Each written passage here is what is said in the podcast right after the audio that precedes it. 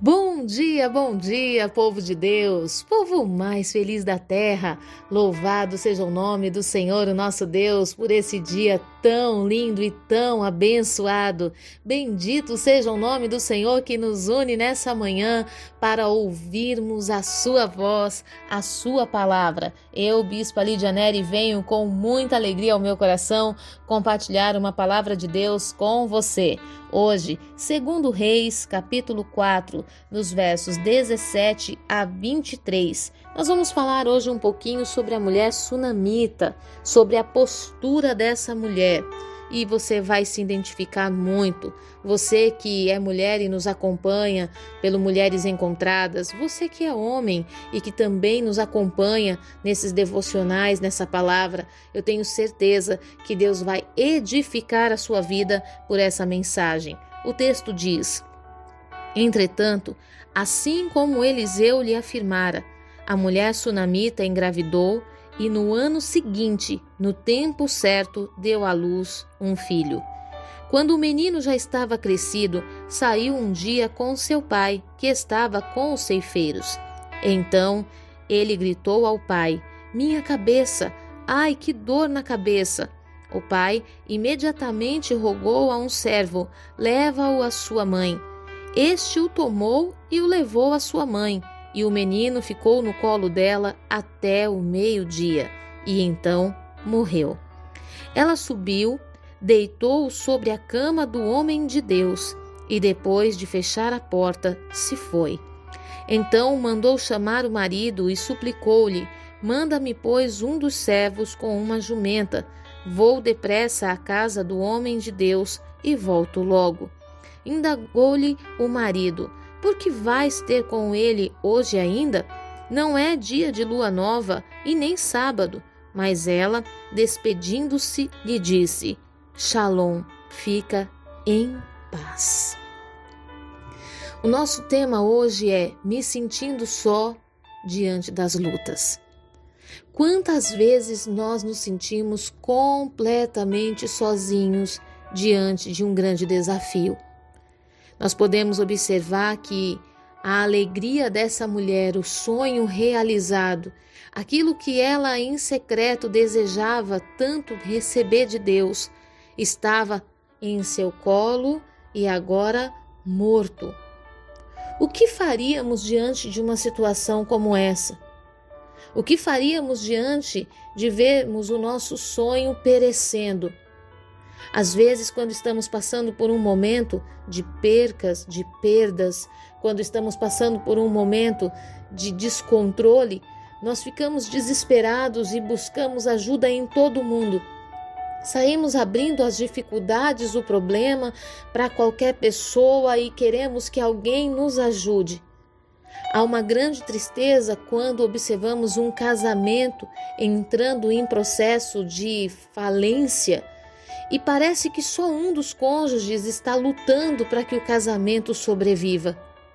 É muito triste quando às vezes observamos o filho que foi tão bem cuidado, tão protegido, tão amado, indo por um caminho completamente diferente daquilo que se esperava, mas parece que só a mãe se importa ou que só o pai está vendo tudo.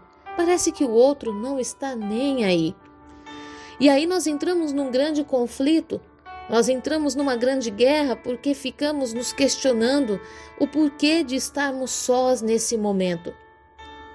Existem momentos da nossa vida que o Senhor permite que passemos por situações que, na verdade, quer fazer Deus se revelar a nós. Muitos de nós poderíamos acreditar que Deus se revelou para essa mulher sunamita quando o filho dela foi gerado e veio ao mundo com tanta perfeição. Depois de tanto tempo de esterilidade, isso para nós seria um milagre. Mas de repente esse filho morre nos braços de alguém que tinha alegria em viver com ele. Meu Deus, e agora o que fazer? Será que o Deus que gerou esse filho no ventre dela não poderia ressuscitá-lo? E é interessante a postura dela porque ela poderia ter partido em desespero ao trabalho do marido e ter dito: Meu bem, meu marido, o nosso filho morreu. ela poderia ter semeado o desespero no coração do marido, ela poderia ter ligado para a mãe, para o pai e ter falado: o, o, teu neto faleceu, né? o meu filho morreu e ter dado essa notícia, como normalmente nós fazemos. Quando recebemos um diagnóstico, quando recebemos uma sentença, quando entramos num conflito no casamento, a gente liga para todo mundo para buscar um conselho, uma direção para desabafar ou para se justificar. Contudo, a palavra de Deus fala que essa mulher não contou para ninguém o que tinha acontecido. Quando o filho morre, ela não sai correndo, não grita para pedir ajuda, ela simplesmente leva esse filho nos braços até o quarto, que era o quarto do profeta, deita esse menino na cama do profeta e fecha a porta. Parece uma atitude fria, mas isso é uma atitude de quem sabe aonde deve buscar ajuda. E a palavra de Deus fala que em seguida ela manda chamar o marido, mas é interessante como nós lemos que em momento nenhum ela cita para o marido o que aconteceu. E é também interessante que o marido não pergunta como está o nosso filho. Às vezes você está a madrugada toda chorando por uma situação e o teu cônjuge está dormindo, ah, tão tranquilamente como se nada estivesse acontecendo, e você é aflito.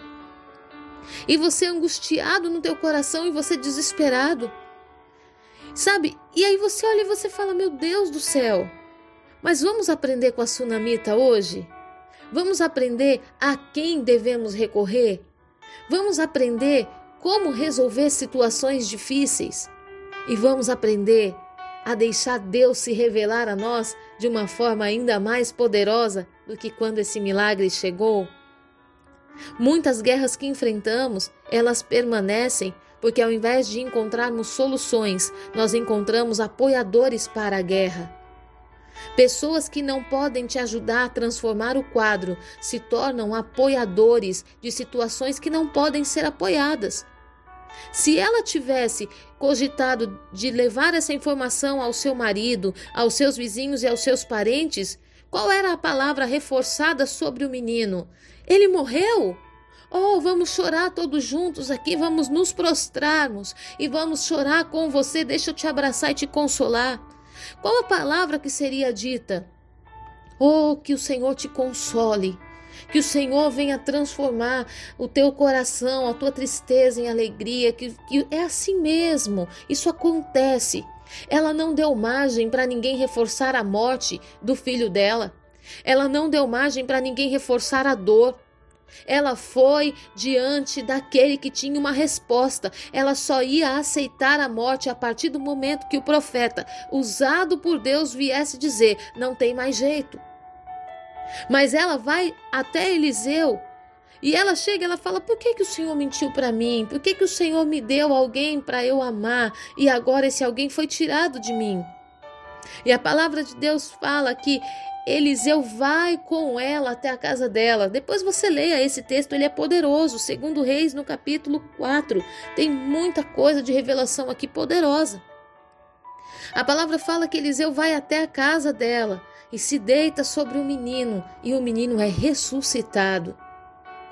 Talvez ninguém naquela casa saiba o que realmente aconteceu, mas ela e o profeta sabem o que viveram junto a Deus.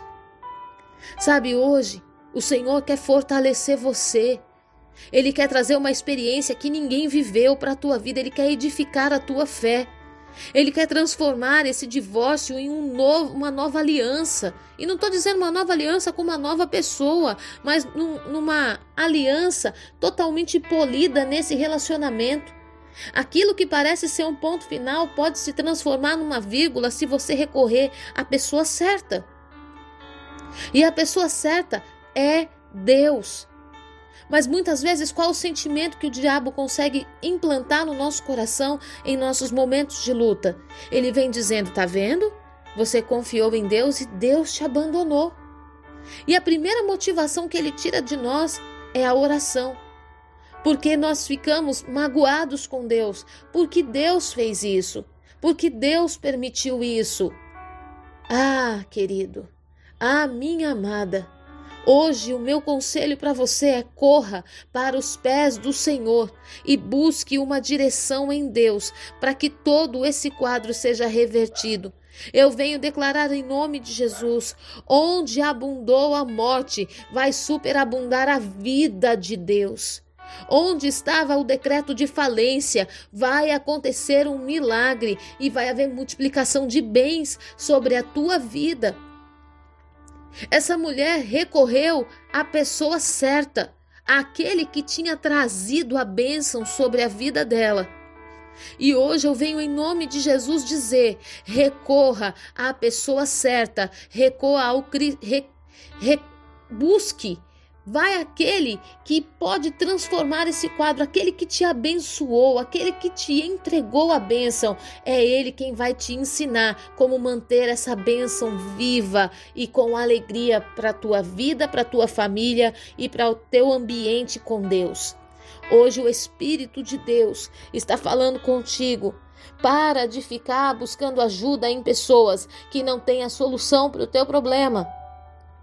Você não precisa de reforçadores e nem de apoiadores para essa guerra. Você precisa de transformação para esse cenário. Você precisa de um milagre. Você não precisa de alguém que fique passando a mão na sua cabeça e reforçando a sua dor. Em nome de Jesus Cristo, se levante. Busque aquele que tem a transformação nas mãos, que tem a palavra de vida Talvez a palavra que você vai ouvir vai te confrontar. Talvez o que você vai ouvir da boca do profeta, da boca de Deus, vai te confrontar, mas vai trazer milagre, vai trazer transformação, e isso nos basta. Que em nome de Jesus Cristo, hoje, todos os apoiadores de guerra caiam por terra todos aqueles que têm te incentivado ao divórcio, quando na verdade existe cura para esse casamento, que eles sejam silenciados pelo Espírito Santo e que eles possam contemplar o milagre na sua vida. Todos aqueles que têm te incentivado a abandonar o teu lar, a tua casa e a tua família, que têm te feito enxergar a tua família como um monstro, como, como pessoas que te impedem de viver a sua vida, que hoje caiam por terra, todo agente de divisão, todo aquele que tem apoiado sentimentos malignos dentro de você. Todos aqueles que têm apoiado decisões erradas, em nome de Jesus, que eles saiam da tua vida hoje, que eles sejam silenciados pelo Espírito Santo e que você possa ouvir a voz de Deus que você hoje seja totalmente levado à presença do Senhor e a voz de Deus possa te revelar. Ainda tem jeito. Onde você colocou aquilo que morreu em suas mãos? Você levou para casa de alguém ou você levou para o quarto do profeta? Bispa, onde é o quarto do profeta? No lugar de oração, dentro da casa do Senhor. Você não precisa entrar no templo, entrar e sair do mesmo jeito.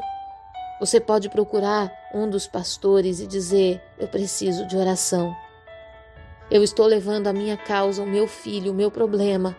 Eu estou levando o meu casamento. Eu estou levando esse ambiente de morte para o quarto do profeta, onde ele vai orar, onde ele vai declarar a palavra de vida e vai acontecer um milagre. A sua causa nesse momento só precisa de um posicionamento seu: ser levado nas mãos certas. Às vezes você pensa que precisa fazer tanta coisa e você só precisa levar para a pessoa certa.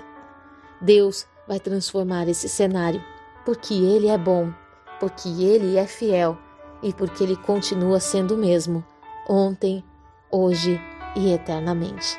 Eu abençoo a sua vida. Em nome de Jesus e te encorajo. Busque a voz de Deus. Que Deus te abençoe. Fique na paz.